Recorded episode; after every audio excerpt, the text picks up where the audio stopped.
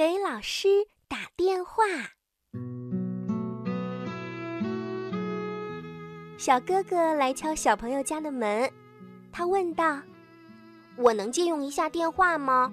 我家的电话线路出毛病了。”小朋友的爸爸妈妈说：“当然可以呀，欢迎欢迎。”小朋友也很高兴，小哥哥能到他们家来接电话。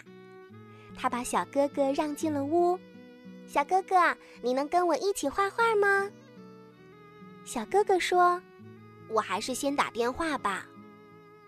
小哥哥拿起了话筒，他一共打了两个电话。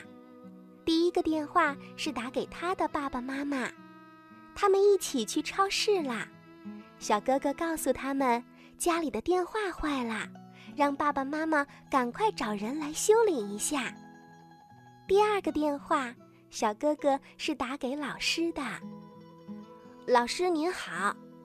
小哥哥很有礼貌地说：“我是您的学生许一平，我想问一问，今天您给我们留了什么作业？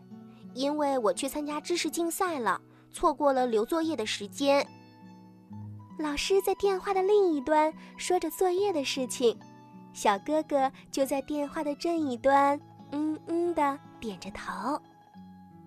好的，我记下了。小哥哥说：“谢谢老师。”我一定按时完成作业。小哥哥跟老师说了再见，就把电话放下啦。然后他又对小朋友的爸爸妈妈说：“谢谢叔叔，谢谢婶婶，我用完电话了。现在我先回家了。”小哥哥轻轻地往门口走去，小朋友一直追着他。小哥哥这才想起来，小朋友问过他呀，要不要画画。小哥哥一边穿鞋子一边说：“等我完成了作业，我们再一起画画吧。”小朋友同意了，因为小哥哥很早很早以前就对他说过：“小学生放学回来就要先完成作业。”